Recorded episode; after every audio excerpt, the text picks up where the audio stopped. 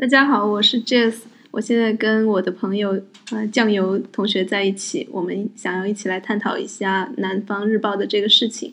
嗯，说实在的，我现在很紧张，因为我觉得我说的话可能不在一个非常理直气壮的位置，我可能会受到很多的批评，挨很多骂。嗯，但是我首先想说的是，我可能不不不不不直接采取站在受害者的立场，但是不等于我就是一定是支持强奸的。嗯，我也我虽然可能跟鸟鸟的想法不一不太一样，但是也不等于说我们就要撕逼撕成两派，就一定要有一个对有一个错。我觉得重要的是，呃，呈现更多的讨论和观点。我觉得其实你说的这个。两分不是对就是错，是蛮常见的一个状态的。比如说，经常就会看到说为强奸犯辩护的，往往就是强奸犯。好像我们就不能接受，实际上除了受害者和强奸犯里面这两个立场之外，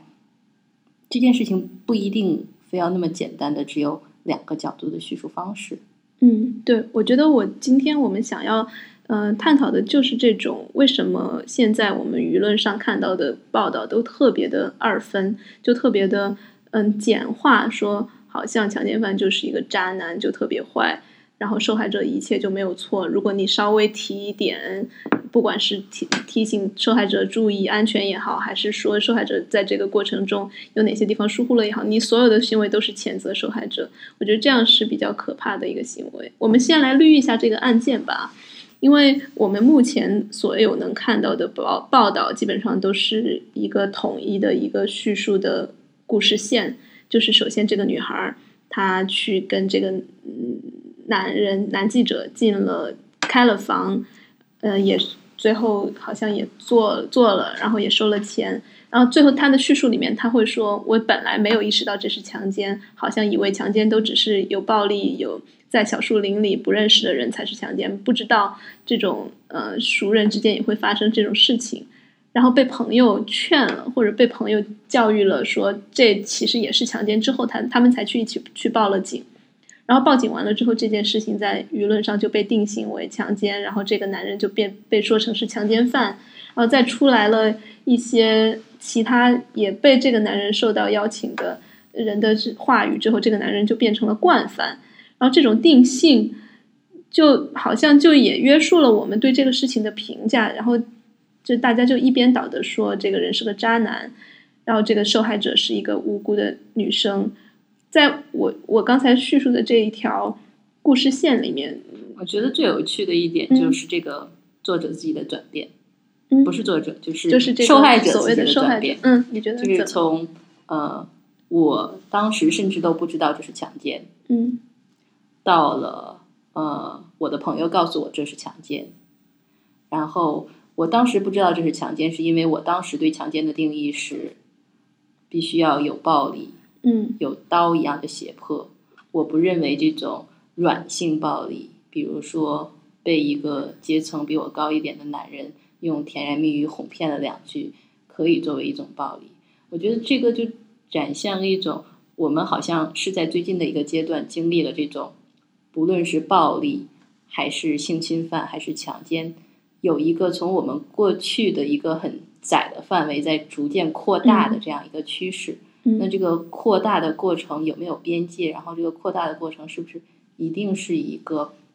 不能被质疑的？一定是一个非常进步、非常好的过程？对。尤其是这种，其实我们现在提到性，尤其是性侵这个词，变成了一个特别泛，其中既包括拿着刀架着你，也包括甜言蜜语，它全都叫性侵。之后，这本来是一个光谱一样的一个带，但是现在就一一律的，只要被人贴上性侵的标签，你就是一个十恶不赦的渣男。在这个里面，其实有很多非常滑坡的逻辑在里面的，而且这里面，嗯，说到说到男女，好像一说到性侵。就是一个男性就是一个渣男，但是其实反过来，我们我们刚才也说，我作为一个女性，如果我经常去约炮，好像我我也有一些冒犯人的行为的话，好像不会被人控诉。这里面其实我身为女性，我不带鸡巴是一件很侥幸的事情，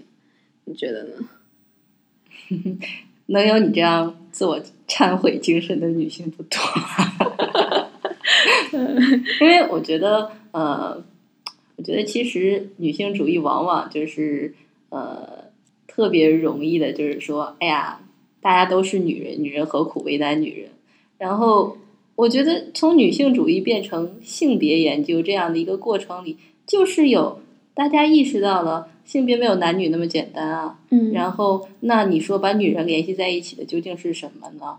我跟你长着一样的生殖器。啊，都不一样的生殖器，只不过被别人画的说看起来很像的生殖器，我就会在很多地方一定自然而然的跟你产生共鸣吗？嗯，对，这其实也是我刚才觉得非常紧张的一点。我我现在回想起来，就是好像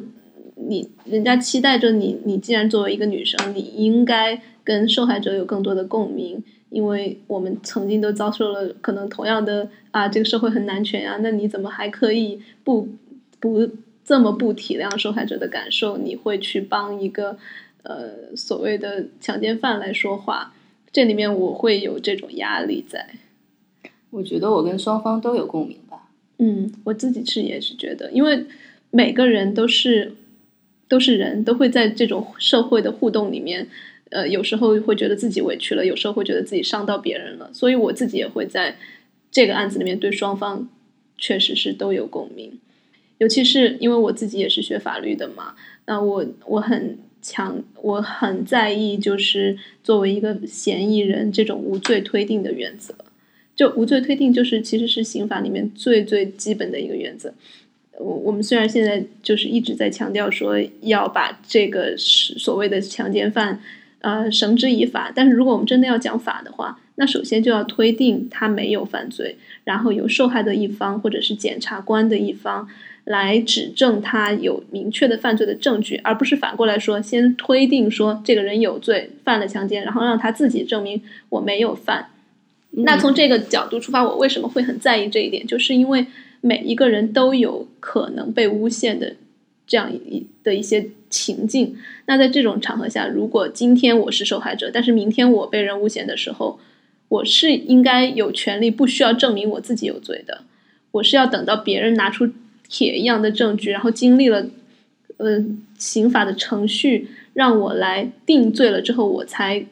可以心安理得的去监狱，而不是说我现在没有任何证据的情况下，我被舆论压着，我成了一个罪人。我觉得这是很可怕的，因为这种事情今天没有发生在你身上，明天可能就在你身上。这是我从法律的角度，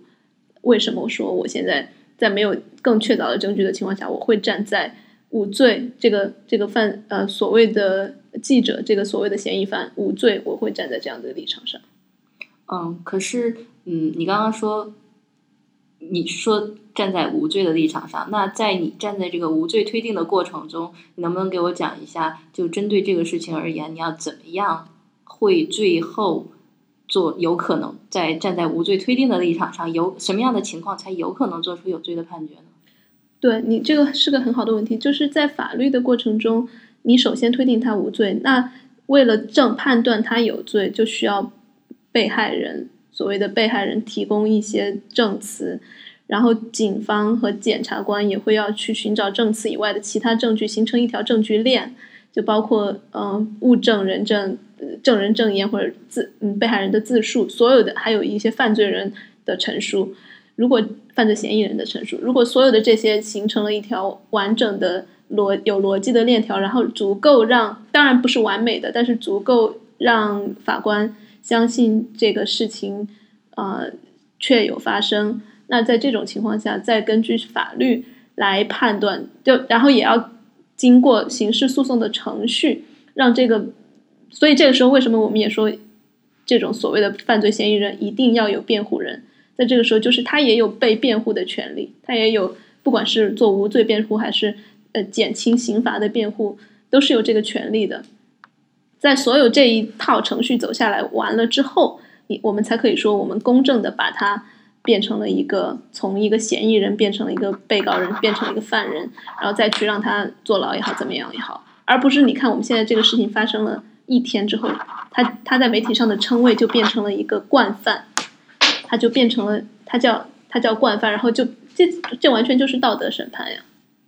所以你就觉得实际上是跟我们可以说某些事情嘛，就是那些可以啊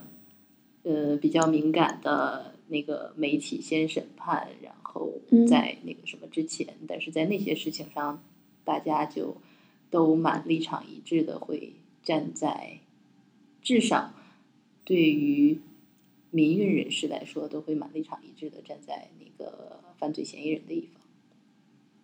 什么事情？你知道我说的是啥吧？我们不要讲那些事情吧。好吧，那那我想回到那个，就是你刚才说的那个，嗯，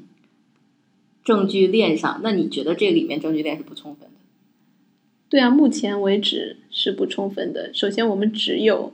呃所谓的受害人的叙述，而且这个时候受害人反倒我们所有，比如说媒体上看到的一些对犯罪嫌疑人的攻击，都是在说，呃，你为什么要求我来证明你有罪？但是如果从法律上来说，就是需要你自己证明的。所以这个时候，你把自己放在一个受害者的位置上，受害者不是一个捡便宜的位置，其实其实你也有很大的责任的，你要为你要把一个人治罪，你其实要承担，你可能信息被曝光，以及你自己需要举证，然后这个过程中你要去不断的回顾这些东西。其实所以说，嗯，我经常有人说你谴责受害者是在进行二次伤害。其实如果你要去把自己放在一个刑法过程中控诉对方的一个位置的话，其实你也要有准心理准备，就是自己会自己不断的挖自己这个伤疤，以及可能刑事这个刑法的过程也会不断的挖你的伤疤，这是你自己需要有准备的。所以我们提到，嗯，刚才说这条故事线只有这么一条，它的问题就在于，好像今后或者是所有遇到强奸的事情，都好像只有通过报警，通过被教育说你这个就是强奸，没有办法改口，然后这种一条线这样的问题，就是它其实封闭了很多这件事情可以解决的其他的途径。所以你认为证据链现在就只有受害者的陈述？目前为止是这样的。当当然，他有一些，比如说截了截了屏的对聊天记录，但是他也没有构成，就是强奸。我们说到最关键的是，他使用暴力胁迫或者是与暴力胁迫相当的手段，让被害人没有在没有同意的情况下发生了性行为，以及必须要是插入式的性行为，这所有的条件要一一满足才行。但是目前我们没有，其实很关键的还有一个就是他到底有没有不同意。而且他，但是我们现在看到的是，他事后说，我当时其实是不同意的。他事后说我当时其实是懵的，对，他说是懵的。然后后来他也加了一句说，我你问我愿不愿意，我当然真的不愿意。但其实，那这样的话，其实就让我们目前的强奸罪又只有男强奸女的情况下，其实是让男性处在一个非常不安、不安全的情情情境下的。如果每次都你事后都可以再回溯回去说。我当时其实心里是不愿意的，然后又不讲充足的证据链的话，那所有的男性都有可能被诬告。当然，我没有说具体的具体到这个案子，他以这个一定是诬告，但是目前这种事后说我不愿意的这种这种行为，其实反过来，这种事后说不愿意，也是其实并不是对女生并不并不起到保护的作用，因为那你的意思是当场应该说不愿意吗？嗯，对，问的好。我觉得当场，我觉得其实这种事后的不愿意给他带来的这种当场是受害的这种事后回溯过去建构起来的那种情感力量是很大的。你明白我说的是？嗯，我知道，嗯我觉得我可能会比你更摇摆一点吧，嗯因为有可能是因为你是站在法律的这个立场上，然后我可能是站在更，因为我觉得，我觉得，我甚至觉得，即使是诬告，也没有什么应该被指责的，或者说有可能被怀疑是诬告这件事情也有。比如说上刚才你是说，如果事后不同意，那我去追寻事前的时候会重建一个事前的不同意，然后这个在法律上不应该，嗯，就是被认可为证据。但是我会觉得，嗯，你这样就是很简单的想把这个一个人的意愿限制在他在某一时刻说出的一句“是就是是，不是就是不是”这样一句话上。我没有说一定要用是或者不是来判断他当时有没有同意。在在法律的证据过程中，其实他也会判断他当下的，比如说有没有反抗，或者是有没有呃留下一些其他的证据，或者他言辞。当然，其实这个最最难举证的地方就在于说，可能因为当强奸嘛，往往就是发生在呃没有没有。证人的情况下，那一方说我同意了，我一方说我觉得你同意了，一方说我心里面其实没有同意，在这个时候确实有举证难的地方，但是往往举证难的时候呢，大家都说举证难，举证难，然后就会降低这个举证标准，就会说那我们就听犯受害人怎么说的好了。其实这其实已经降低了所有在其他刑事案件里面。的证据标准，因为其他刑事案件一定要形成一个严严格的证据链，但是往往大家吼了这么多年说证据难的时候，就把它变成了在强奸案件里面，我们更多的不要那么严格的证据链，我们只我们更多的去相信那个被害人的叙述，但是在这种相信的过程中，其实这个强弱关系已经变了，从变成曾经说受举证难对被害被告人有利。变成了现在举证难，让我们多听被害受害人的说法。其实这个时候，当我们在这样说的时候，已经强弱关系有变了。明白我的意思？就是在这个过程中，其实我们经常说男受男的施害者总是强过一个弱小的女子作为受害者。其实，在每个情境下都是不这个这种强弱关系是有流动的。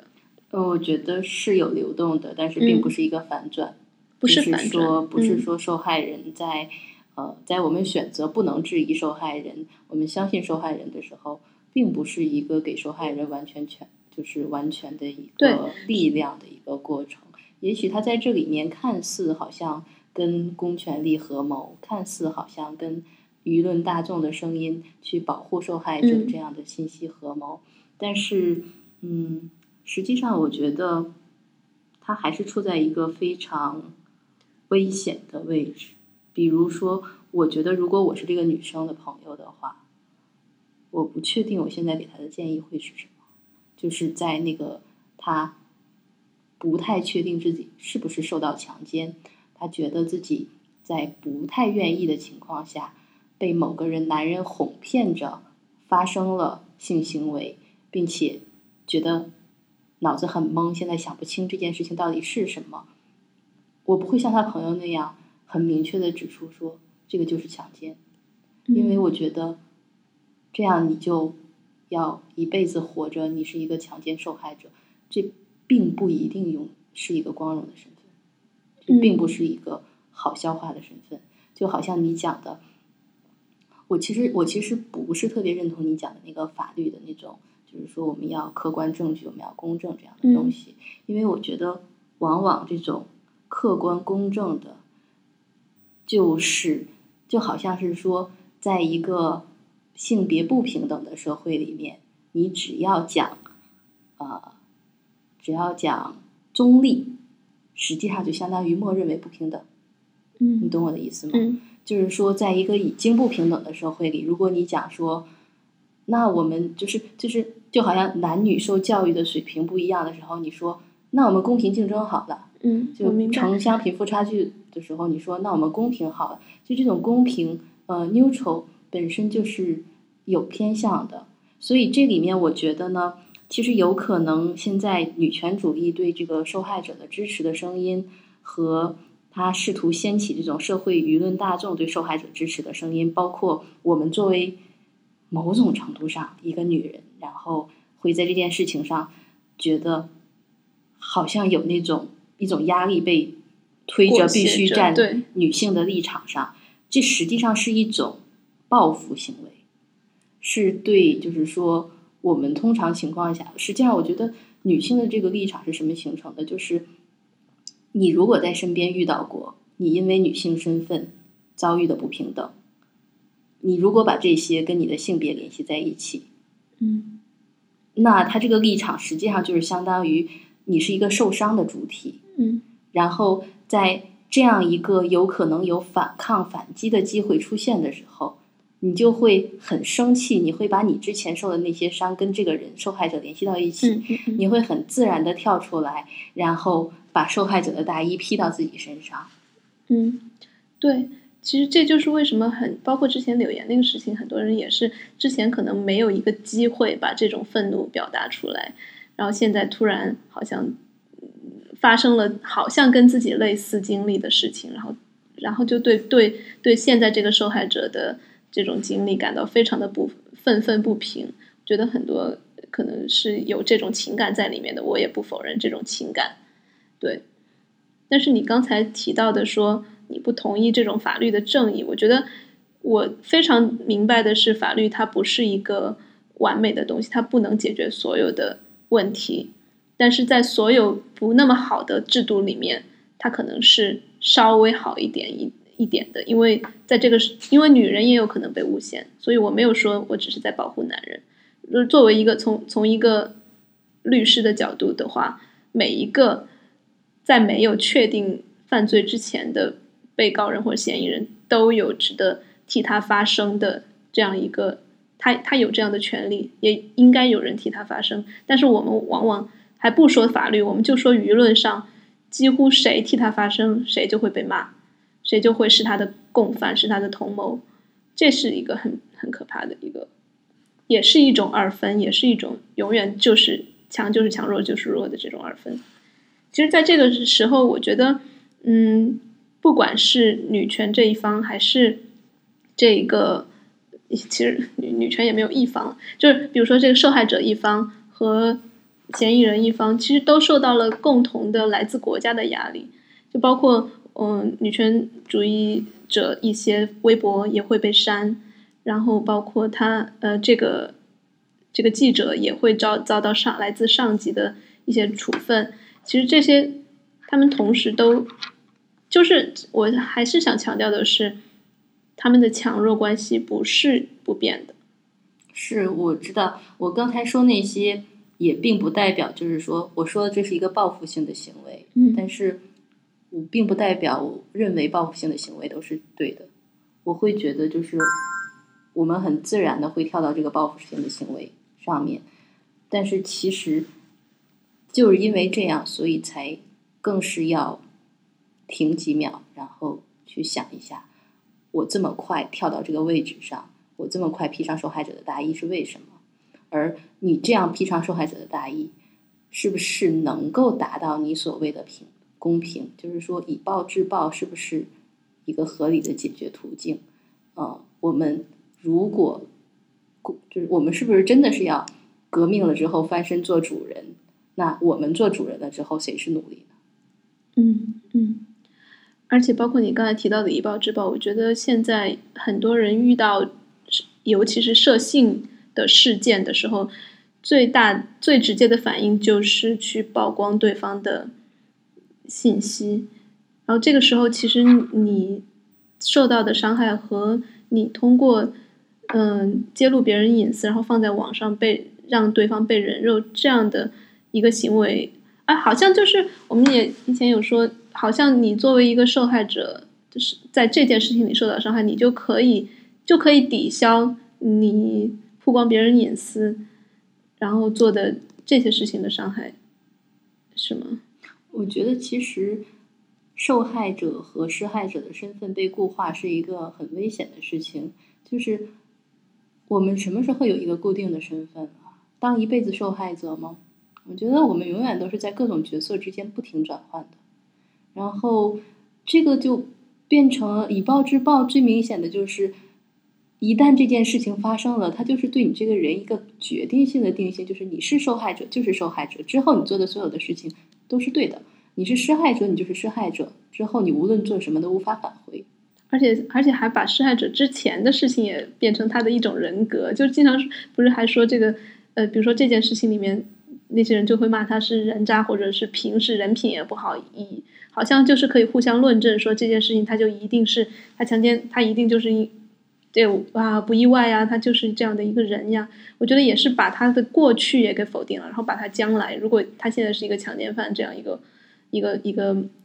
标签的话，尤其是惯犯这种标签的话，更是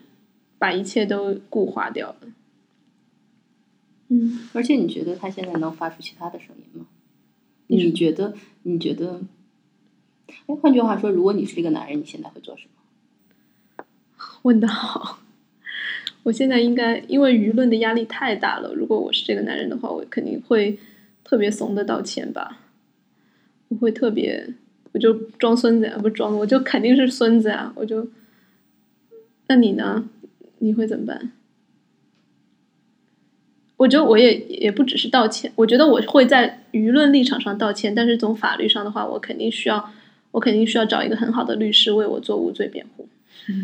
因为啊，说到这个无罪辩护，我觉得，因为为什么呢？因为在我们现在目前看到的最火的这篇文章里面，它的标题叫“我都没有意识到那是强奸”。其实从法律上来说，这个呃标题就对于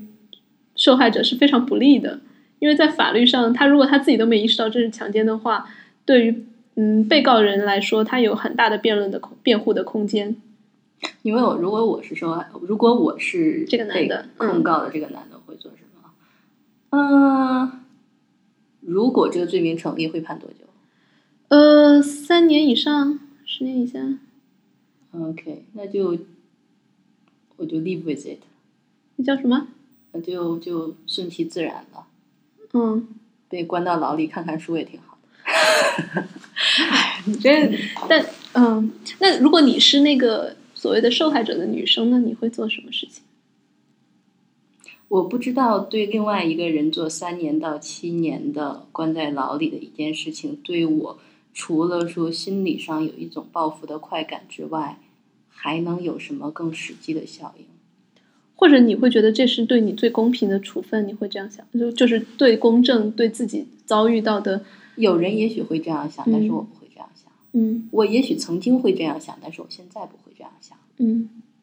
你觉得怎么样才是一个更好？对你来说，你对会对我来说，而且嗯要是对我现在来说，就是我是一个不但没有立场，而且立场还随着时间和地点、场合、人物随机变换、到处乱跳的人。所以，嗯，所以很难抓住，所以就抓这个点吧。也许以后我会再反反过这个立场来，也不一定。嗯呃，如果我邪恶一点的话，我会要更多的钱啊。嗯，然后甚至威威胁他，对你要是不想我把你报警，你不想我把你的身份公开出去的话，你怎么样能给我一个我觉得合适的补偿？我要跟你去商讨这件事情。嗯，你为什么要用邪恶来描述自己的这个 行为呢？也是一个嗯可能现在的道德就是这样，会觉得对，就是我是一个，但是这样是也是有危险的，就是呃，这样有可有可能，如果这个呃，我以这个去做谈判筹码的这个过程被曝光的话，可能就更加证明我不是被强奸。嗯，这这也是你的危险。所以其实 我觉得现实生活中，这就是这就是其实是更真实的考量，就包括你做每一个决定的时候，它有给你带来利益，有可能有陷入更大的风险。对，嗯嗯，我觉得，我觉得有可能更实际的一个考量就是，我会觉得这个男人对我造成了一定的伤害，我会去警告我身边觉得他可能还会伤害的其他的人，然后对于他来说，我可能会试着去给他写一封信说，你要你这样做是如何伤害我的，我可能会考虑看他的态度吧，就是。你说的这个警告身边的人，其实现在那现在这个很多的媒体报道，他就可以这样说呀，啊我就是 把它曝光出来，让所有的女，好像就是所有女人都是他潜在的，可是，可是并不是，对可是这样这样，你就相当于我我并不会觉得这个人做了一件事情之后，他的性就从此定了，然后所有的女，他对所有的女性来说都是潜在威胁。你只会说把他周边的人我只会说我看到这件事情是威胁的时候，再去说。对，嗯，我觉得你这种方式是更加一个，比如说呃法律之外的人生活人际关系当中处理事情的。就是不懂什么法呀。嗯，对对对，而且我我觉得我非常幸运的，从小长到现在从来没有用过法。嗯，因为法律它确实，我觉得你这个话，它不只是对你是一个保护的，它其实在定性的过程中，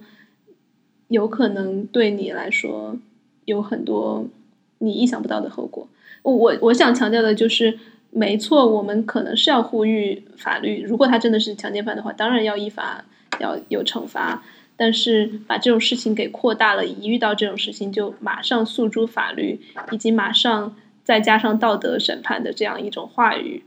这种结合起来，然后又不加反思，是一个挺危险的事情。那好吧，我们今天其实有很多，还有很多想要说的，但是，嗯，我们只是希望借这样一种表降一分为二的形式，来讨论一些不是能够一分为二谈论的问题。其实也不一定是一分为二啊。嗯，我是多重人格的。我没有说你一分为二，我说我和鸟鸟分成两期来谈的。但是你这一期里面含了一个多重人格的人。好吧，我们就是表降一分为 n。好吧，然后想喷的话请轻喷，就这样啦，拜拜，我们下期见。